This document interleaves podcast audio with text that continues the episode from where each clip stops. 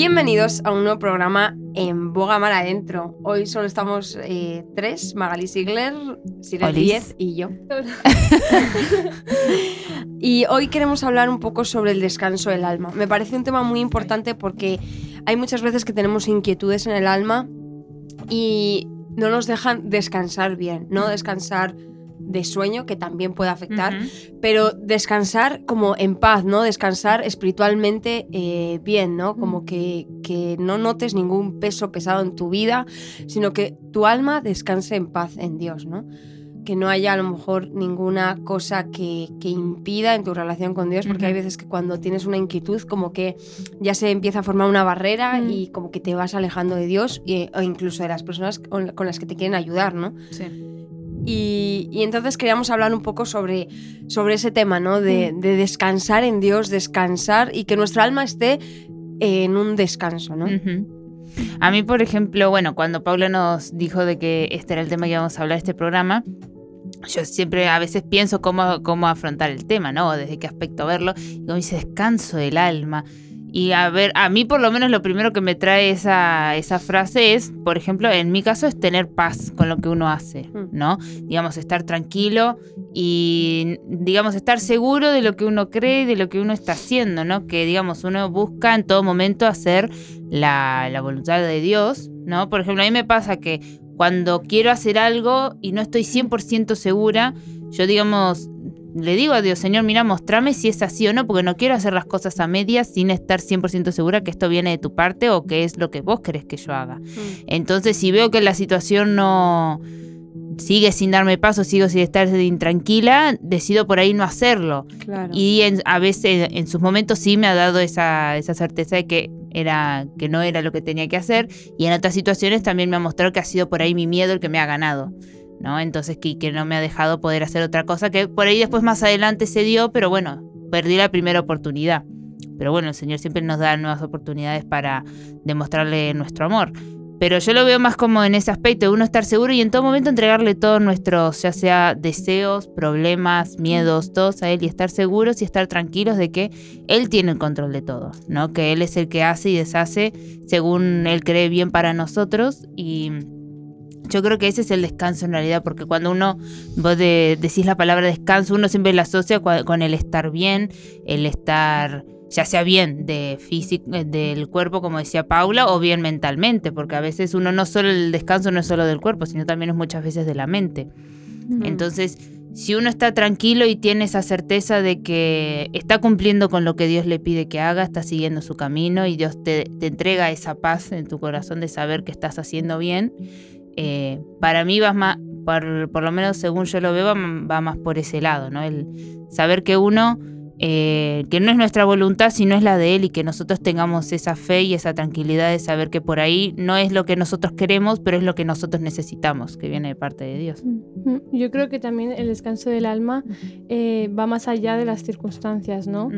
Porque yo alguna vez en alguna situación, eh, imagínate, dentro de mí había una batalla, ¿no? Porque muchas veces batallamos nosotros espiritualmente y, Dios ponía esa paz en nuestro corazón, pone esa paz en mi corazón y eso es, para mí es el descanso del alma, tener Mm. paz de que Él está ahí, a pesar de que haya una tormenta, a pesar de que haya mm, circunstancias que nos duelan o circunstancias difíciles, yo creo que esa paz es el descanso, ¿no? Porque cuando tú tienes paz es que descansas, da igual de lo, da igual alrededor lo que haya, sino que si tú tienes esa paz en tu interior, eh, es para mí eso es el descanso.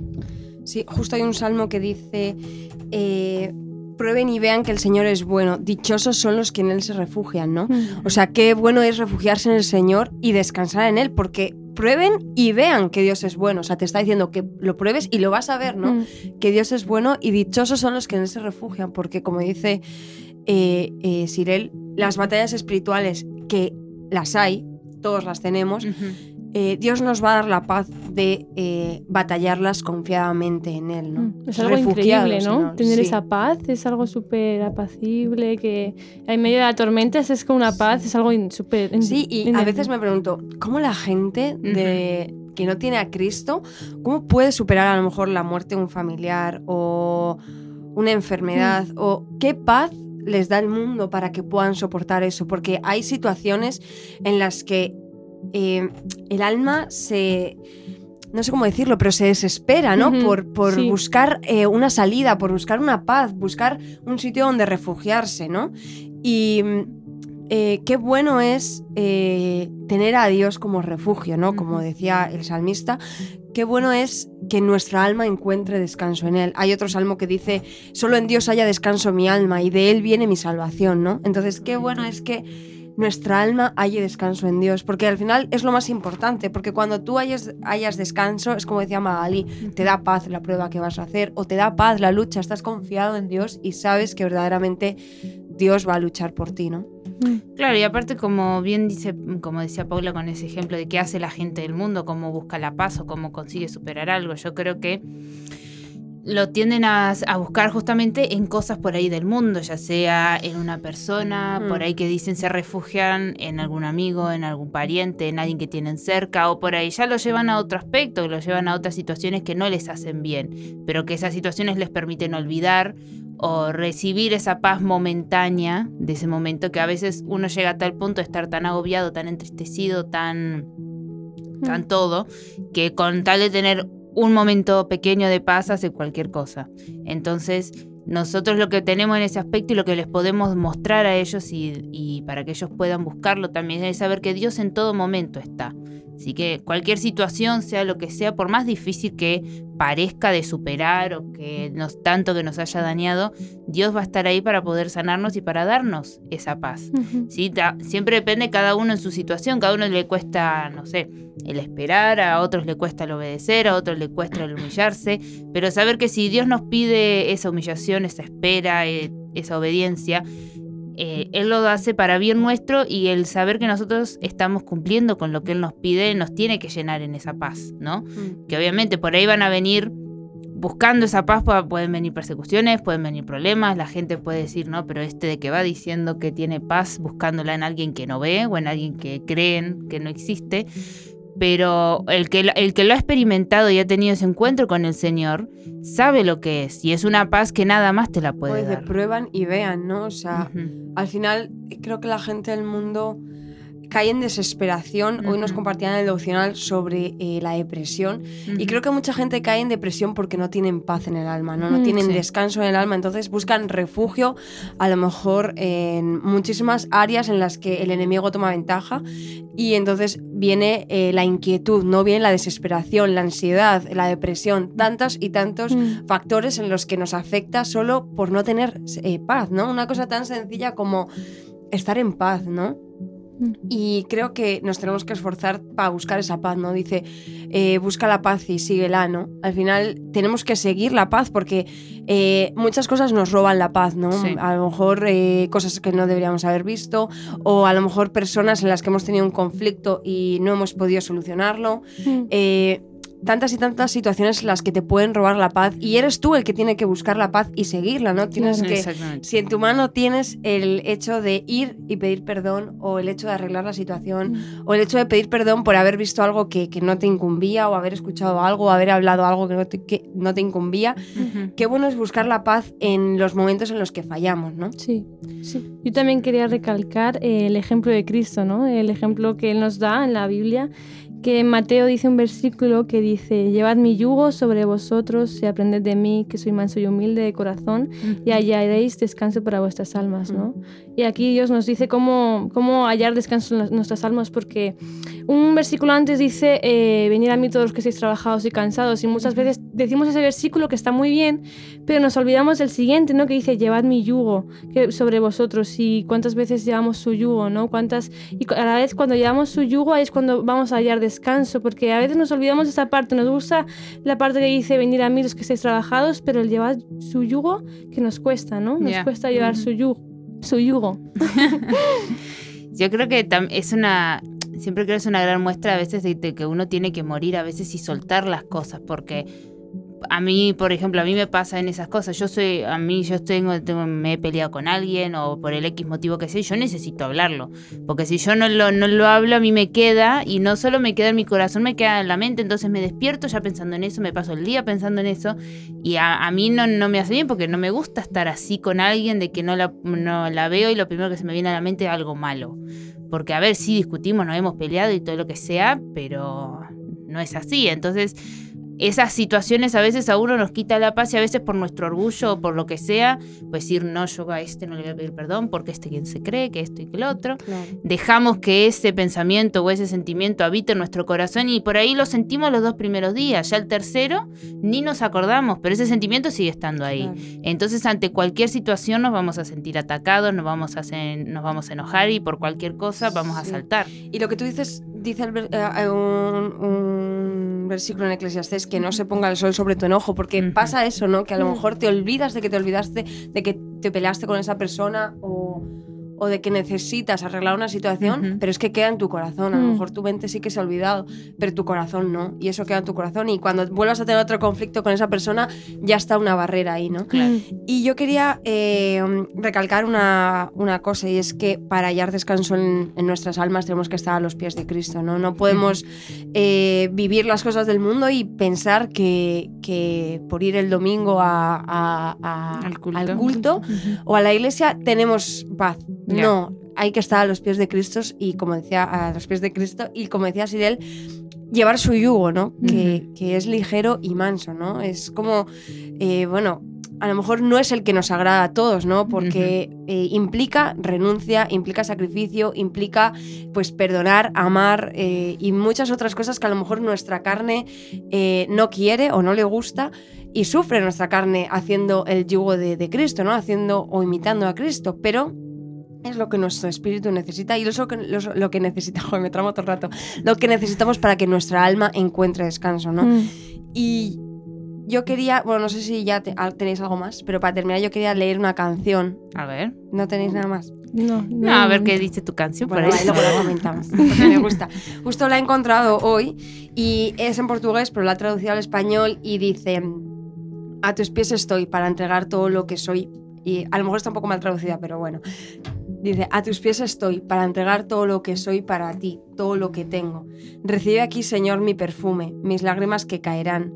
Solo una mirada en tu cara, eh, fui perdonada tan pronto como te vi, y todos mis tesoros derramaré ante ti. Rompo mi jarrón, rompo mi jarrón a tus pies, a los pies de mi amado. Dice, y no importa el precio del perfume derramado, tu presencia vale más.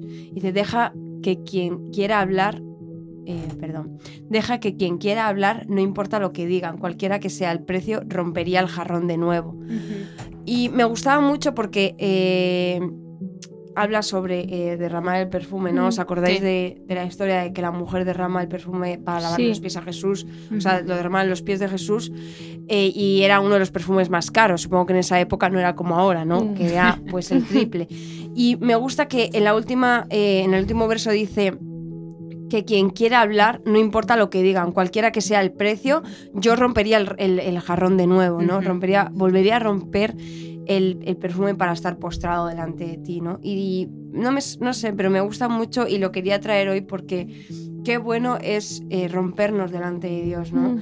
Eh, no solo nuestros tesoros y dárselos a Él y darle todo lo que tenemos y todo lo que somos, sino rompernos a Él, ¿no? Y dice que mis lágrimas caerán cuando, cuando el Señor reciba mi perfume, ¿no? Y qué bueno que es que... Em, nosotros le entreguemos todo y Dios nos mire con esa cara de misericordia, ¿no? Porque mm. al final eh, Dios lo que tiene hacia nosotros es eh, pura misericordia, ¿no? y, lo que nosotros somos ahora es por pura gracia y verdaderamente que el Señor reciba nuestros tesoros o nuestro corazón, mm. que es, eh, pues, que es puro pecado, pura carne, qué bueno que nuestras lágrimas caigan delante de Él, ¿no? Mm. Dice que con solo una mirada suya fui perdonada. Y entonces, eh, por eso le doy todos mis tesoros, porque solo con ese sentimiento de, saber que soy perdonada por Jesús, eh, no tengo nada, ¿no? O sea, dice, todo se lo derramaré ante Él. Y vuelve a decirlo de lo de rompo mi jarrón, ¿no? Y, y, luego me gusta que dice, rompo mi jarrón y rompo mi jarrón a tus pies, dice, a los pies de mi amado.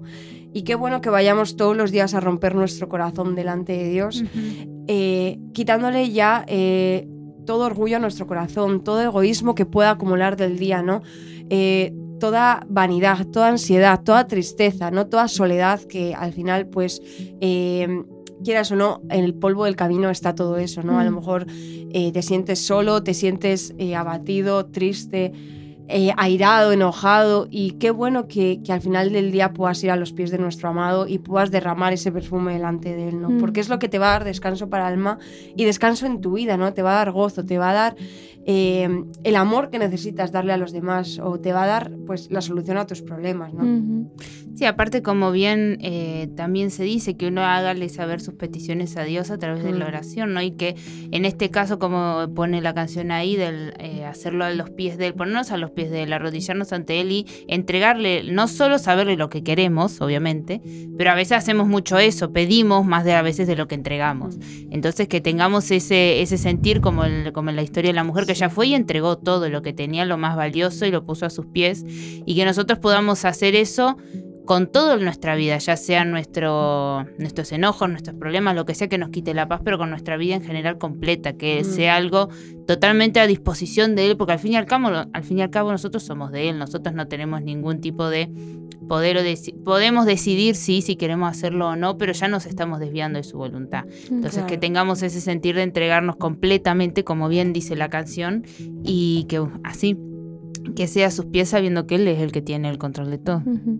Y también ser transparentes delante de él, ¿no? Porque yo me imagino a esa mujer que se derramó ante Jesús, que no le importaba nada lo que a- de las personas de alrededor, que no le importaba que le estaban Mm. juzgando, porque Ujú. las personas de alrededor le estaban juzgando, ¿no? ¿Cómo esta mujer puede tirar ese perfume? ¿Cómo puede ser? Porque ¿Cómo puede derrocharlo? ¿cómo? Ya. puede derramar ese perfume tan O sea, caro, ahora que lo ¿no? pienso, creo que esta canción puede estar basada en esa historia, ¿no? Porque eh, luego dice, deja que quiera, o sea, que las personas que hablen, que digan, ah, eso es muy caro, no le entregues eso. Dice, cualquiera que sea el precio rompería el jarrón de nuevo, ¿no? Y qué bueno que esa sea nuestra disposición, ¿no?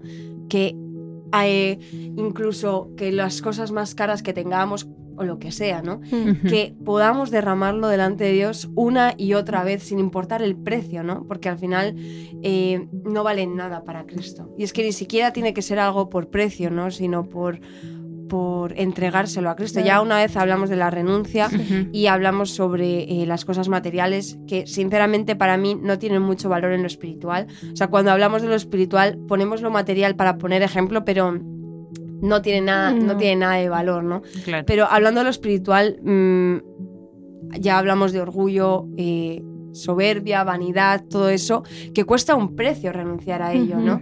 Entonces, eh, que sea lo que te digan, ah, qué débil eres, porque te humillas tanto, ah, no sé qué, que no nos dejemos contaminar con esos, ¿no? Porque volveríamos, al menos, dice la canción, ¿no? Volvería a romper el jarrón de nuevo, ¿no? Y qué bueno que, volve- que volvamos a romper el jarrón de nuevo, incluso cuando seamos criticados por lo que hacemos, ¿no? Es decir, a mí no me importa el precio, porque verdaderamente eh, Cristo lo pagó peor, ¿no? Claro, es. y aparte a comparación a veces, como decíamos en el programa anterior, creo, no me acuerdo en cuál, como, y como dijo Paula recién, Dios pagó semejante precio, ta- eh, soportó todo lo que tuvo que soportar Jesús por nosotros, y que a, a veces que nos pidan una cosa, me- a veces son un poco insignificantes a comparación de lo que él tuvo que soportar. Y aparte que es una forma, es algo como bien, como decía la canción, eh, lo volvería a hacer, que es en sí es una forma de renovarse, no es que yo le pido al Señor, dame paz y ese día te da paz y ya está. Claro. No, es algo de todos los días, es buscar esa paz, renovarla, ya sea leyendo la Biblia, es escuchando una prédica o algo, que no nos quedemos ahí, sino que sea algo de todos los días buscarlo y renovarlo, porque en el momento en el que nosotros nos descuidemos, el enemigo va a querer venir de la forma que sea a quitarnos esa paz. Y casi siempre, o la mayoría de veces suele ser a veces a través de gente cercana nuestra, que por ahí la gente ni se da cuenta pero son cosas que como uno deja de renovarse y de cuidarse, le afectan más. Entonces que no caigamos en eso, en una vez y ya está, sino que sea algo de todos los días. Claro. No, sí, y, y qué bueno que tengamos eh, esto presente, ¿no? De que no vas a alcanzar paz en tu alma o descanso en tu alma eh, una vez al año. No, Es- eso tiene que ser algo de días. comunión, ¿no? Tienes que tener esa comunión con Dios. Y sí que es verdad, como hablábamos antes, que hay cosas eh, que te pueden impedir la paz, o sea, que te la pueden quitar y mentiras del enemigo, ataques del enemigo. Pero qué bueno que, como decía Magalín, nos renovemos en él, ya sea por alabanzas, eh, incluso en cultos puedes renovarte y salir verdaderamente eh, avivado, ¿no? Y qué bueno que, que nosotros mantengamos ese, ese fuego en nosotras, ¿no? Así que no sé si tenéis algo más que decir. No, yo estoy. Yo también. No sé ustedes. Hasta el programa que viene. Adiós. Adiós.